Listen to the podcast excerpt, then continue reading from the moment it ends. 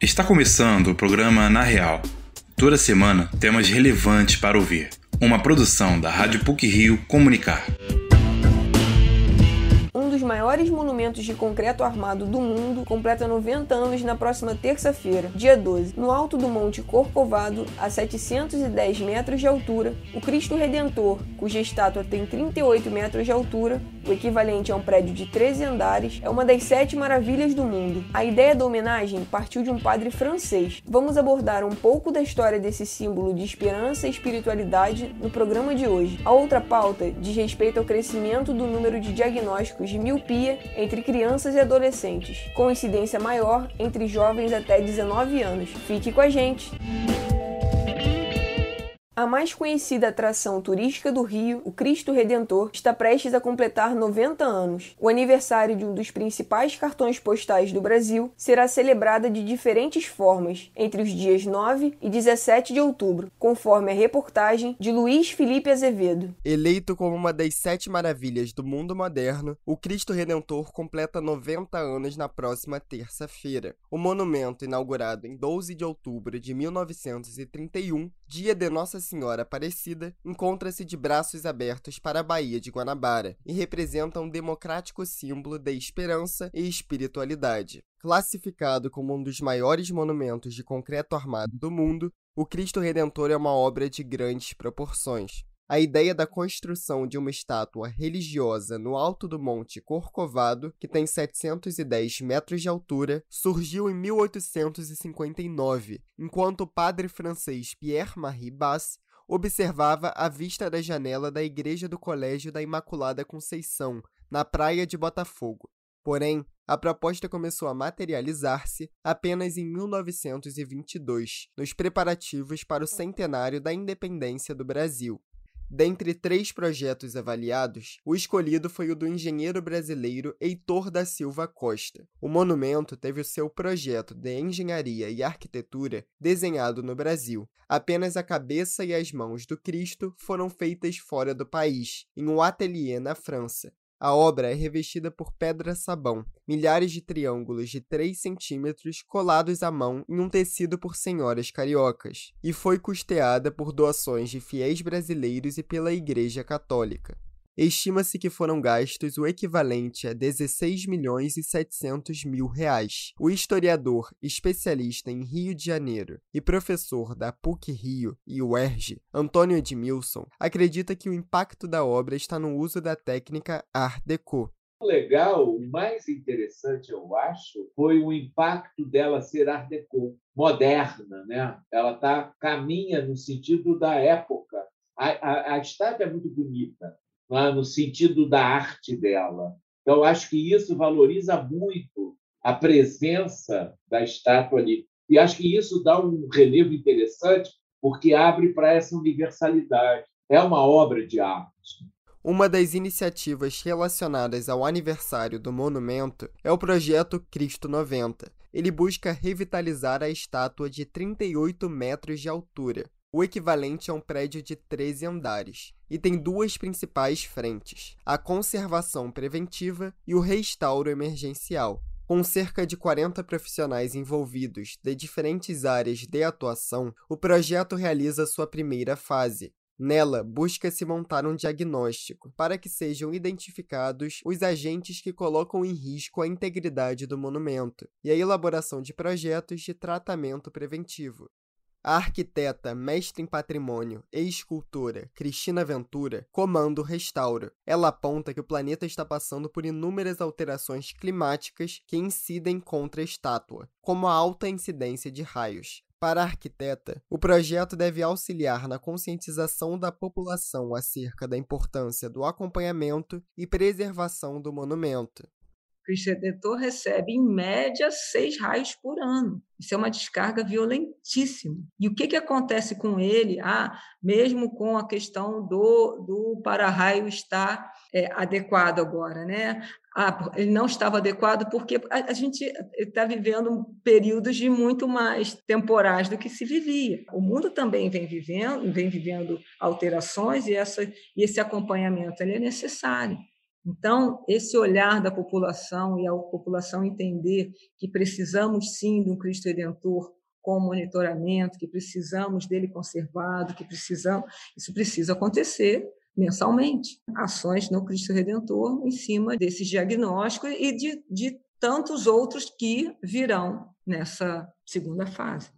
O aniversário do monumento será celebrado de diferentes formas. A festa dos 90 anos do Cristo ocorre entre os dias 9 e 17 de outubro, na Marquês de Sapucaí. A temática da celebração é a sustentabilidade e a entrada será através de doações, um quilo de alimento não perecível estão confirmadas apresentações musicais de Jorge Aragão, Martinho da Vila, Elba Ramalho e muitos outros. Todas as atividades da festa seguirão as normas internacionais contra o coronavírus e as regras de ouro da vigilância sanitária.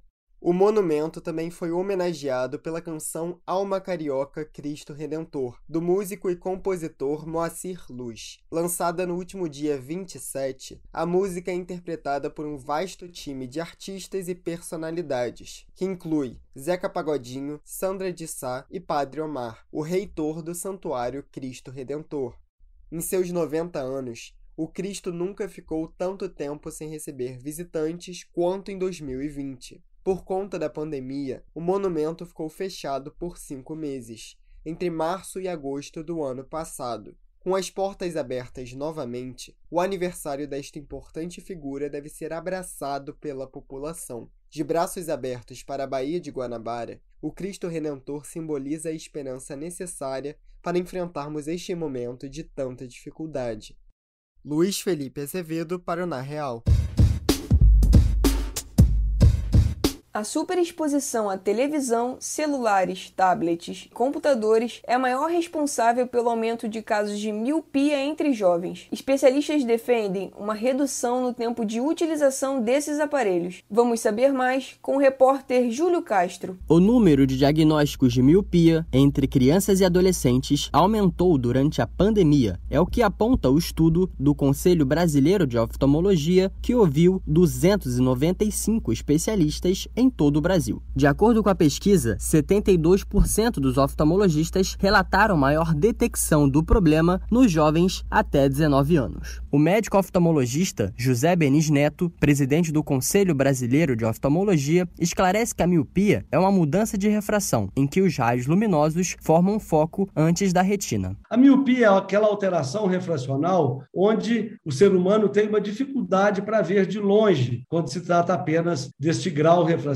que é o grau dos nossos óculos. A causa da miopia é o aumento do globo ocular. Quando o ser humano está crescendo na fase de infância e adolescência, o nosso globo ocular também cresce minimamente, questão de milímetros, mas isso faz uma diferença. Então, a miopia nada mais é que o aumento proporcional do olho, causando uma alteração de grau de refração, que é o nosso grau no óculos, para o lado negativo de quantidade da lente. A lente tem um grau positivo positivo e o negativo. Então, o míope usa uma lente de grau negativo. No levantamento, 76% dos especialistas ouvidos na pesquisa indicam que a principal causa para o aumento exponencial de diagnósticos de miopia é a superexposição dos jovens à televisão, celulares, tablets e computadores. O oftalmologista José Benis Neto reforça que o isolamento social impulsionou o público juvenil a ficar mais tempo nos aparelhos eletrônicos foi realmente dados que nos impressionaram no sentido de checar e confirmar aumento da miopia e aparecimento desse problema ocular durante essa fase de pandemia. Fatores importantes que nós já temos em pesquisas em outros países, inclusive, demonstrando que a fixação do olhar dentro de casa, dentro de ambiente fechado e por muito tempo, influi no aumento da miopia de pacientes jovens, crianças e adolescentes. Porque nós temos substâncias dopaminérgicas ativas dentro do nosso olho, na retina, que são inibidas pela luz externa, pela luz do dia, pela luz solar. Quando isso não acontece, a pessoa fica muito dentro de casa, esforçando muito a vista para perto, essa substância, ela deixa de ser inibida e promove o aumento do nosso globo ocular. E com isso, então, provoca miopia. Então, condizente com a situação de pandemia, onde obrigou as pessoas a ficarem em casa, as pessoas leem mais,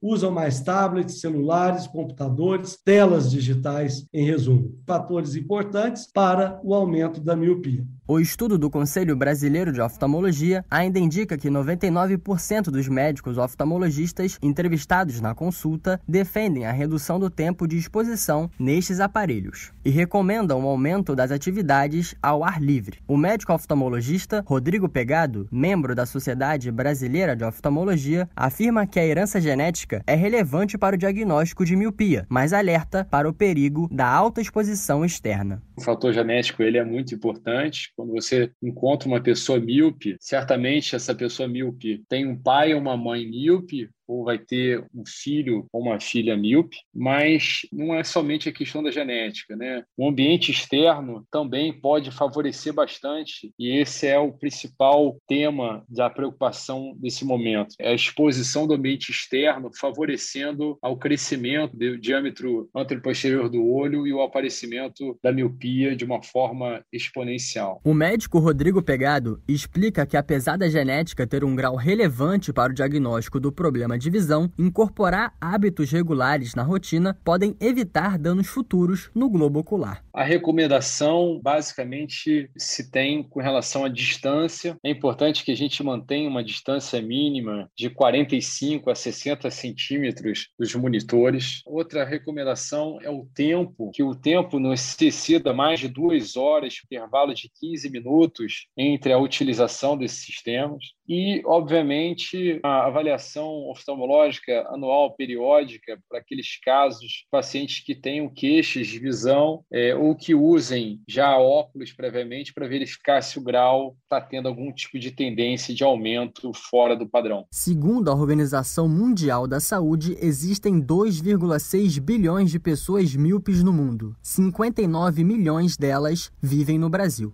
A projeção é que até 2050, metade da população mundial seja afetada pelo problema ocular, por conta do aumento da exposição às telas. Júlio Castro para o Na Real. E para finalizar essa edição do Na Real, selecionamos alguns assuntos relevantes e curiosos da semana, que foram ou vão ser destaque nas mídias eletrônica e impressa. Pílulas da semana. Baterista da banda Queen, Roger Taylor, lançou nas plataformas digitais um novo álbum de estúdio. Outsider é o sexto disco da carreira solo do músico de 72 anos, composto por seis relançamentos e seis faixas inéditas. O álbum é o primeiro com material novo desde Fun on Earth, de 2013.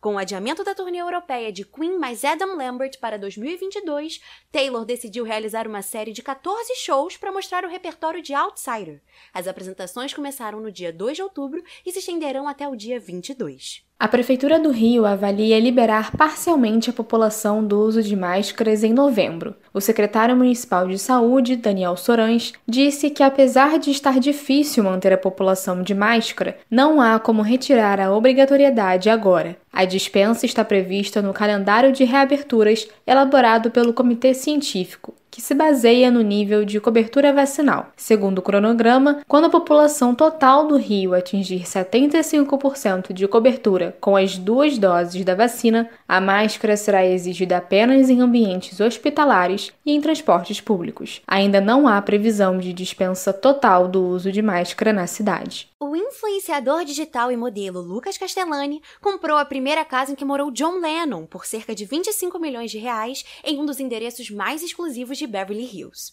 Aos 22 anos, Castellani tem mais de um milhão de seguidores no Instagram e leva um estilo de vida de celebridade. Amigo das Kardashians e de Lady Gaga, o mineiro tem lugar reservado na área VIP dos maiores desfiles de moda do mundo e participa de vários movimentos sociais em prol da comunidade LGBTQIA. O pica-pau Bico de Marfim, que inspirou o personagem de desenho animado Pica-Pau, deve ser declarado extinto e removido da lista de espécies ameaçadas de extinção pelo Serviço de Peixes e Vida Selvagem dos Estados Unidos. Além dele, outros 10 pássaros, 8 mexilhões de água doce, 2 peixes peixes, um morcego e uma planta também foram retirados da lista. Segundo a agência de notícias Associated Press, cientistas do governo alertaram que a mudança climática causada pelos humanos pode tornar desaparecimentos e extinções mais comuns. Britney Spears foi liberta da tutela do pai, Jamie Spears, no dia 29 de setembro. Em 2007, a princesa do pop passou por diversas crises pessoais e em 2008 o pai pediu ao Tribunal Superior do Condado de Los Angeles uma tutela temporária de emergência. O acordo se tornou permanente e Jamie passou a ter o controle da vida financeira e pessoal de Britney. Apoiada pelos fãs com a campanha Free Britney, a cantora deu um depoimento ao tribunal em junho e contou que foi forçada a atuar contra sua vontade e impedida de ter filhos. Depois de 13 anos de luta judicial, Jamie Spears foi suspenso do papel de tutor da filha.